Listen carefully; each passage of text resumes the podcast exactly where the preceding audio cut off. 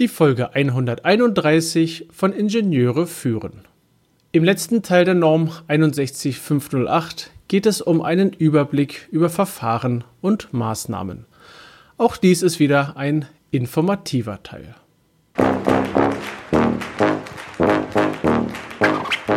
Herzlich willkommen im Podcast Ingenieure führen, der Podcast für Führungskräfte in der Elektronikentwicklung. Wir sprechen über Führung von Ingenieuren, über die verschiedenen Schnittstellen zu anderen Fachabteilungen und vielen weiteren Themen direkt aus der Praxis. Mein Name ist David Kirchner, ich bin Führungskraft in einem mittelständischen Unternehmen und als Zeitpreneur freiberuflicher Spezialist für die FMEDA-Methode, für Design-Reviews und für FPGA-Entwicklung. Heute ist der siebte und damit letzte Normenteil der 61508 in dieser in diesem Podcast-Themenblock dran. Auch dieser Teil ist wieder informativ und auch hier ist der Inhalt wieder nur in den Anhängen zu finden.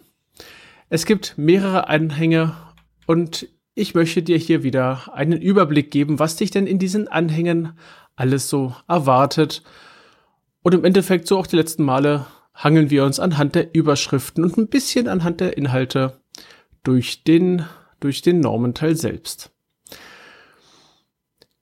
Auf den Normenteil 7 wird oftmals verwiesen. Insbesondere, na nicht nur insbesondere, auch ähm, bei Teil 2 für die Elektronik, bei Teil 3 für die Software wird immer wieder gesagt, ja, und siehe Anhang 7, äh, siehe Normen Teil 7, Anhang, was weiß ich, A5. Und dann nimmt man sich den Teil 7, blättert in A5 und findet da weitere Informationen. Und was du hier findest, genau, das schauen wir uns jetzt an. Und wir starten direkt mit Anhang A. Überblick über Verfahren und Maßnahmen für sicherheitsbezogene EEPE-Systeme.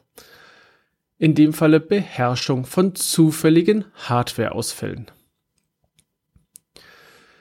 Zufällige Hardwareausfälle, das hatte ich ja schon einmal gesagt. Also zufällige Fehler gibt es nur oder zufällige Ausfälle gibt es nur in der Hardware. In der Software haben wir keine zufälligen Ausfälle. Da ist es alles systematisch.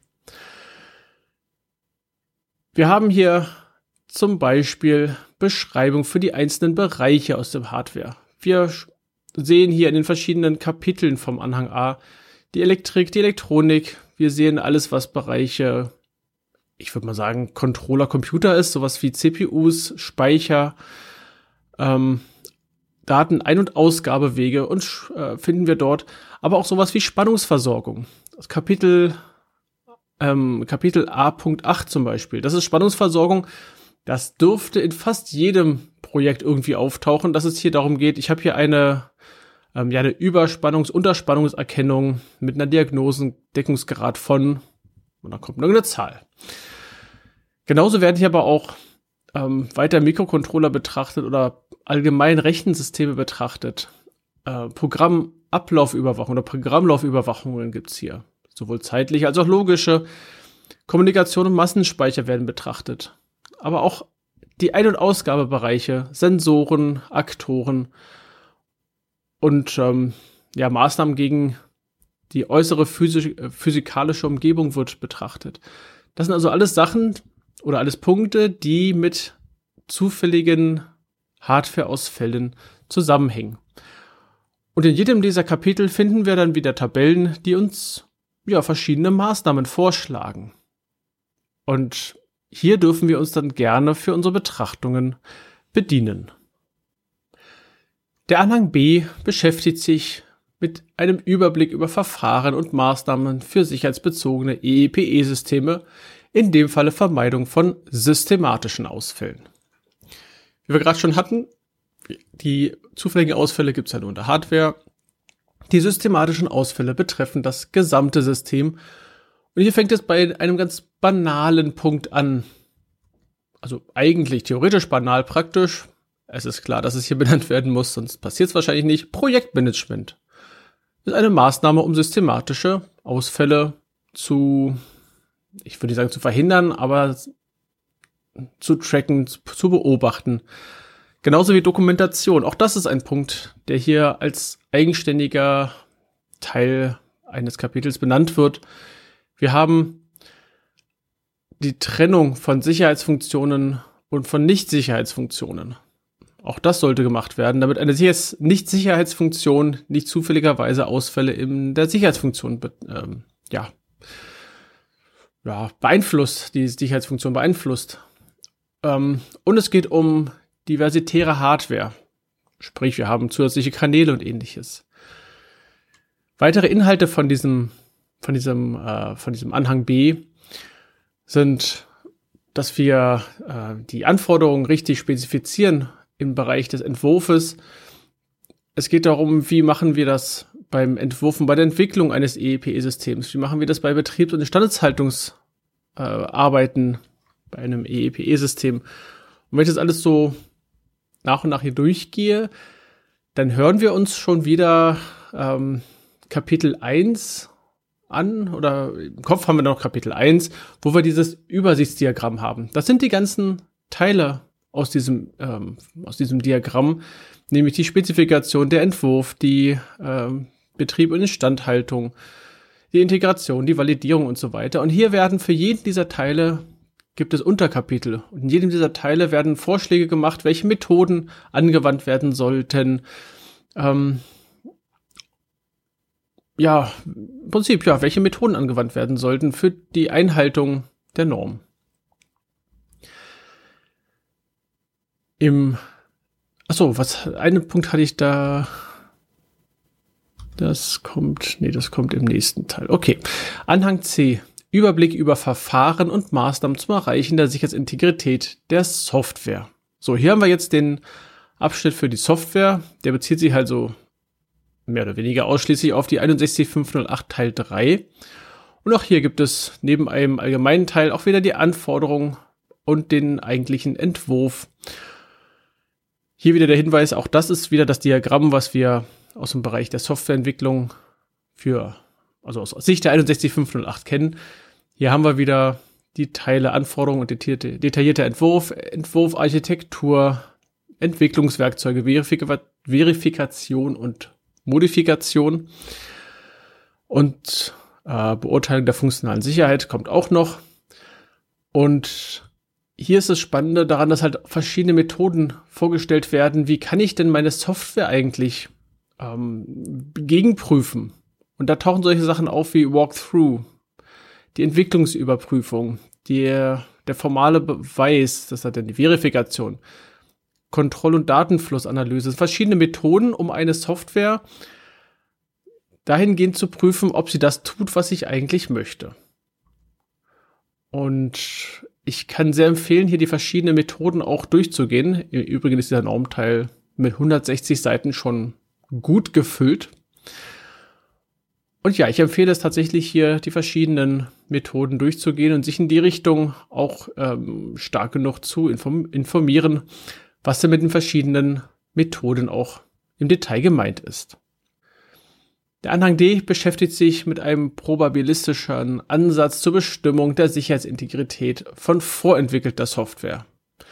Also hier ist die Frage, ich habe hier eine Software und wie kann ich jetzt über verschiedene Tests, zum Beispiel Test des Wertebereiches, der Eingänge oder auch statistische Tests und ähnliches äh, herauskriegen, ob denn diese Software geeignet ist und soweit nutzbar ist.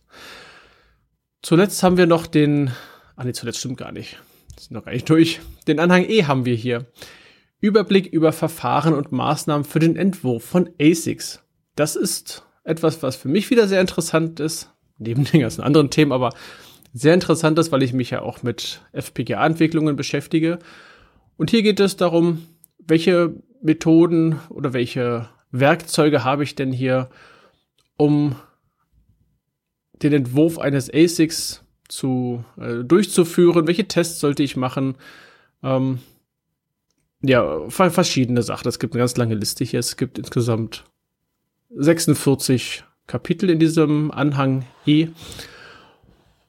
Und an der Stelle noch der Hinweis, ASIC umfasst hier alles, was irgendwie mit programmierbarer äh, Logik zu tun hat.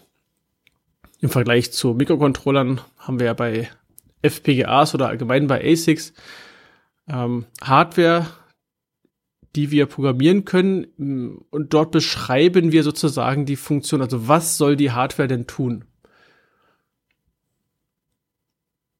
Zusammengefasst werden hier also FPGAs, CPLDs, tatsächlich echte, wie man es halt kennt, ASICs, sprich also Schaltkreise, die nachher so nicht mehr umprogrammierbar sind, nachdem sie in Hardware gegossen sind. Das umfasst alles den Begriff ASIC. Und wie gesagt, das ist das Kapitel, ähm, das auf jeden Fall durchgearbeitet werden muss, wenn ein ASIC innerhalb eines solchen ähm, Systems auftaucht. Der Anhang E hat noch ein paar Definitionen der Eigenschaften der Softwares äh, Lebenszyklusphasen und Anhang G ist eine Anleitung zur Entwicklung von sicherheitsbezogener, objektorientierter Software. So, und das ist alles im Anhang, äh, nein, im Normenteil 7 enthalten.